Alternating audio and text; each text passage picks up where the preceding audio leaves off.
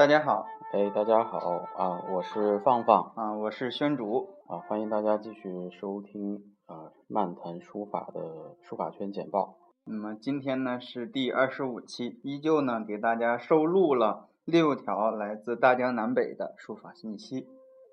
呃，那么现在呢刚好过完中秋啊，呃，不知道大家在假期啊这个节日过得怎么样啊？但是有好多展览和信息，确实在这个假期，呃，已经开始了。而且，呃，我们都知道这个春秋时节是展览比较集中的时间段。嗯，是这样的。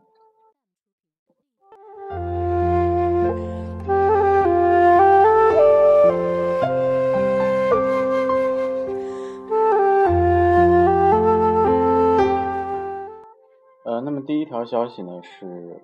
来自北京啊，北京有一个地方叫草场地艺术区，呃，相信来过北京的朋友或者在北京的朋友应该都知道七九八。嗯，没错，这个太熟了。当代艺术啊集中的一个地方。那么这个草场地艺术区呢，和七九八的距离也就一公里左右啊，很近，两站地。是北京的一处新的国际文化的艺术的交流的这个这个汇聚地啊啊，所以这次展览。也是一个比较有当代艺术影响力的一个书家，而且在我们往期的节目当中，经常的多次啊，对，经常的提及。那他的名字就叫王东林啊。王东林先生呢，他是以这个草书见长，没错，而且以这个表演以表演性艺术为他的特色。嗯，这个视觉性特别强，所以大家在这个呃，他这个展览时间呢是在。九月的十七号到十一月的二十号，啊，注意这个时间，官方给的这个时间很很特殊，是每天的下午三点到六点，也就是每天只有三个小时的展览时间，抓紧时间啊！呃，所以不但是抓紧时间，呃，还有一个要看好时间啊，别去早了。对，那在这个呃，因为这个展览应该时间还挺长的，十一月二十号结束啊。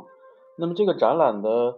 呃，包括一些什么作品呢？有这种巨幅作品啊，千字文啊，他老爱写这个，而且还还有这个他经常写的《心经》啊，还有这个在现场我们会看到有书写《心经》的这个视频啊，所以这次展览其实从媒体的视觉上的感受还是比较多样化的，还是比较全的。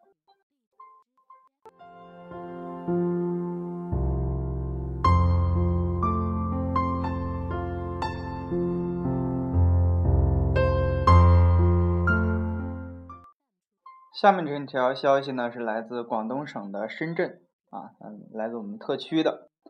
那么之前我们其实报道过很多这种文人书画啊，这种画家书画。你包括原来说的抚心奢、张大千，嗯啊等等这些海派名家呀，或者说是浙派的，基本上都啊不能说是书画俱佳吧，但是也能在他的作品里达到一定的统一和和谐，对，还是有一定的看头的。我们单另把它拿出来也可以，叫画家书法。对，那么有一个展览名叫《内美镜中餐》，啊，这名多好，你说？黄宾虹的书法书画精品展，那么就在深圳的博物馆去开展了。那么这个展期呢，是从八月十二号到十月二十三号，时间也是不短，也是每天的上午十点到下午六点。对，那提起黄宾虹先生啊。呃，顺着刚才说是这个画家书法啊，其实黄宾虹他这个，因为他是书画家，呃于一身的啊，尤其在山水画可以说是一代宗师级的人物，刚顶级的人物。那么他的这个绘画其实是源于书法，嗯，黄宾虹先生本人的这个金石学的造诣，尤其是大篆是非常高的。但是呢，不太为人所知，没错，就是大家知道的他更多的是画家这个。因为本身黄宾虹先生他这个他成名算晚的啊，甚至在他在世的时候，他没有我们今天这么火啊，是，所以没有今天受这么多人推崇。对，但是他真的是一代宗师，一代，嗯，就是规格是真的是很高的，大家真的是有时间可以深入的去了解一下。是在那个时代可以数一数二的这么一个存在。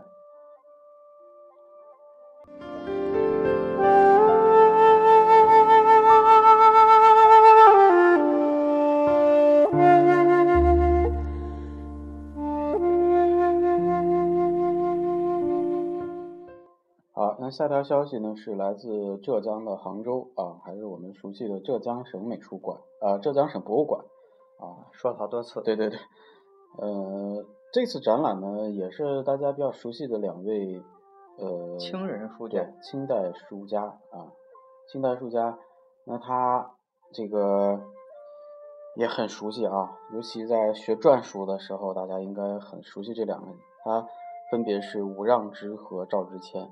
这两个，这个出镜率啊都很高。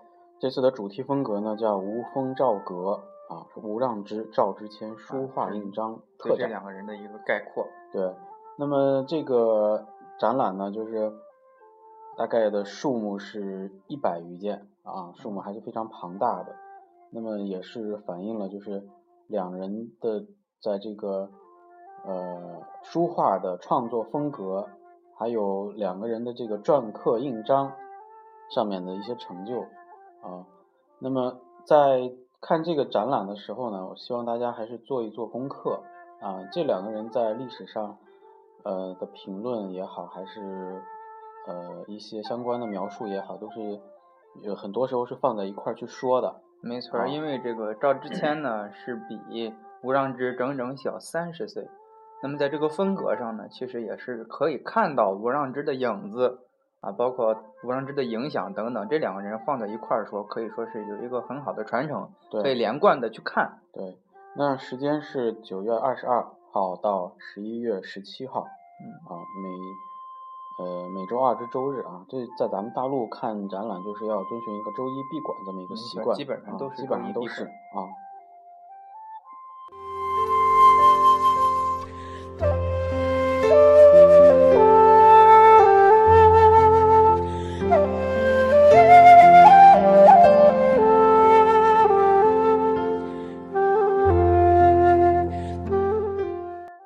咱们知道，其实中国向来不缺少这种书法的圣地。嗯，你包括这个咱们讲的三大博物馆，还有这个西安碑林等等啊，都是值得咱们书友啊津津乐道的这么一个对啊一个地方。可以说，甚至带有巡礼的性质。嗯啊，你如果是西安人，你这辈子没去过西安碑林，老觉得差点什么。但是确实好多人没去啊。我说的是 关心书法的西安人啊。西安本地人确实好多人没去过啊。那么咱们呢，给大家推荐一个地方啊。这个比较不常见，是中国汉源碑林。为什么给大家推荐这么一个地方呢？它是在河南的开封。对。啊，正是因为它的这个创办人，嗯，啊，非常的不一般啊，咱们叫他文化愚公。嗯。这个老人呢叫李公涛，其实本人呢啊没有任何的书法背景或者是成就之类的，嗯，啊也都是很平常的这么个老人，但是呢带领着全家。啊，历经三十多年，筹集了数千万，对，啊，创建了这么一个他个人的，啊，个人创办的集书画、篆刻等等的一个碑林，可以说是很有创设性，也非常了不起啊。对，嗯，可以说是一个很、很、很有坚持力的一个书法爱好者。没错，很有毅力啊，所以说给他这个文化愚公这样一个称号。我觉得是非常贴切的，而且我们也在网上也看了这个中国汉源碑林啊，因为在开封嘛，呃，拍的一个小视频。其实这个这个园林的设计还是非常美的啊，只不过在航拍的时候，他选的这个季节是在呃冬春季节，春冬了啊，不太好。冬春季节可能因为北方嘛，北方的这个北方夏季是最有看头的，对，夏季是比较好的。啊，夏秋啊，到了冬春可能就是感觉有点荒凉，但这个园林真的是值得推荐啊，值得推荐。现在是这个秋天吧，啊，秋天刚好还没有太冷的时候啊，如果在呃开封，开封的朋友的话，一定去转一转，看一看。没错，非常值得大家这个去看一看。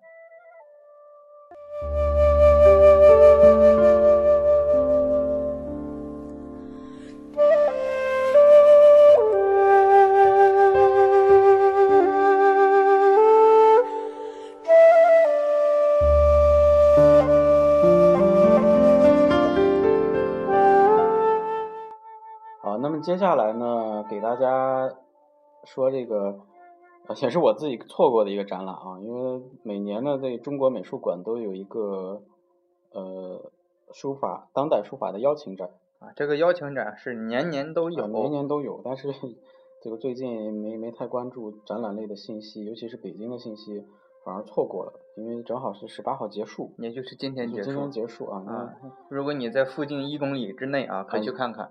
对，还要看咱们上传，啊 上传看上传的时间了啊。对对对。如果你六点听的，那你就算了啊。对，那么这次展览就给大家介绍一下，因为每次这个邀请展啊，当代书法邀请展，它其实是一个习惯性动作，每年的一个习惯性动作每年有，而且各个地方有的也是啊很普遍，都有基本上。对，那么它这个主题啊，这个主题就是展品展品其实分为五个部分。一部分呢是先秦文学作品，就是它这个是以内容来划分的啊，以书写的内容，书写内容来划分的。然后呢，有唐代诗歌，有宋词，有赋，还有元曲，明代的小说以及清代的楹联。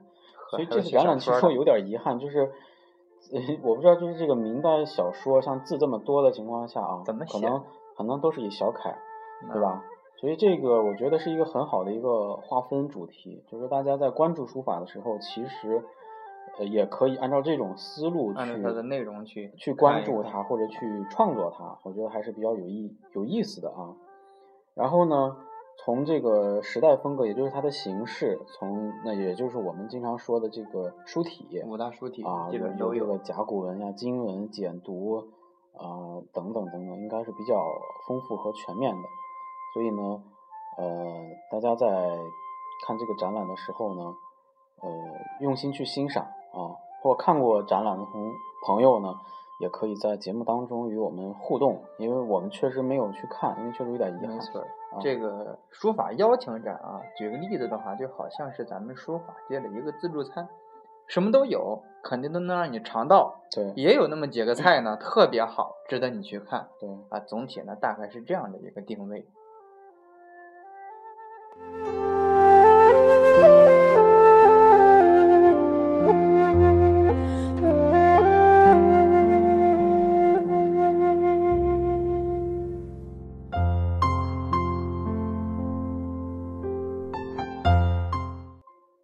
那么，下面播报一条来自安徽合肥的消息啊，笔墨宛如铁，金石质有声，难为死我了。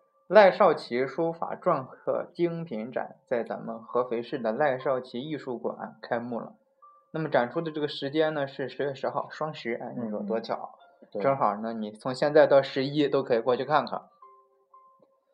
赖少奇先生呢，是咱们近代了啊，近现代了，对啊，一位比较著名的这个书法篆刻家，对啊，尤其是在这个金石领域还是有成就的，并且这个人。啊，咱们讲文人造诣很高，对啊，你包括什么沈鹏啊，都给出了很高的评价。嗯，他展出了也不同时期的作品啊，一共有一百三十三十五件，一百三十五件，可以算是说是一座展了吧？啊，然后有隶书、楷书、行书、草书啊，可以说诸体皆备，皆备，形式多样。然后，因为在安徽嘛，我们也很少提到在安徽有展览，对这个展览。在安徽，呃，展出，觉得尤其是合肥市的朋友，可能是一个，哎，比较比较享受的一件事情。没错，而且是专门在赖少奇的艺术馆，可以说，嗯，很能对赖少奇先生这个艺术做一个比较完备的一个展示。哦，赖少奇艺术馆，对对，专门他一个艺术馆。那么这展览就到十月十号啊，没错，还有小一个月。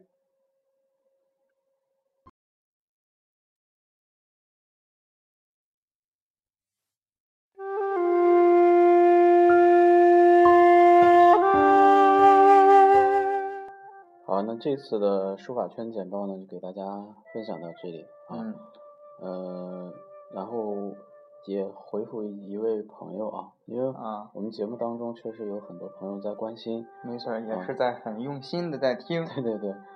呃，比如说我们的一些小习惯呀，啊，也被大家指出来。对，我们在接下来的这个呃节目当中会用心的去改嗯，有个朋友叫什么名儿我给忘了，说这个内容很不粗啊，谢谢你对我们的这个中肯的评价啊，非常中肯。对，啊，那么也在说呢，这个逗哏的这个说没错儿说的比较多啊，更正一下啊。口头禅啊啊，我是捧哏啊，还有就是我这个没错儿确实说的有点多了，我回放了一下，确实大概有一万三千来遍了，所以说我改正一下，但是给这个听众呢啊授予一个十佳听众的称号啊，这个称号在你听完节目之后自动生成，好，那咱们下期再见。下期再见。Thank you.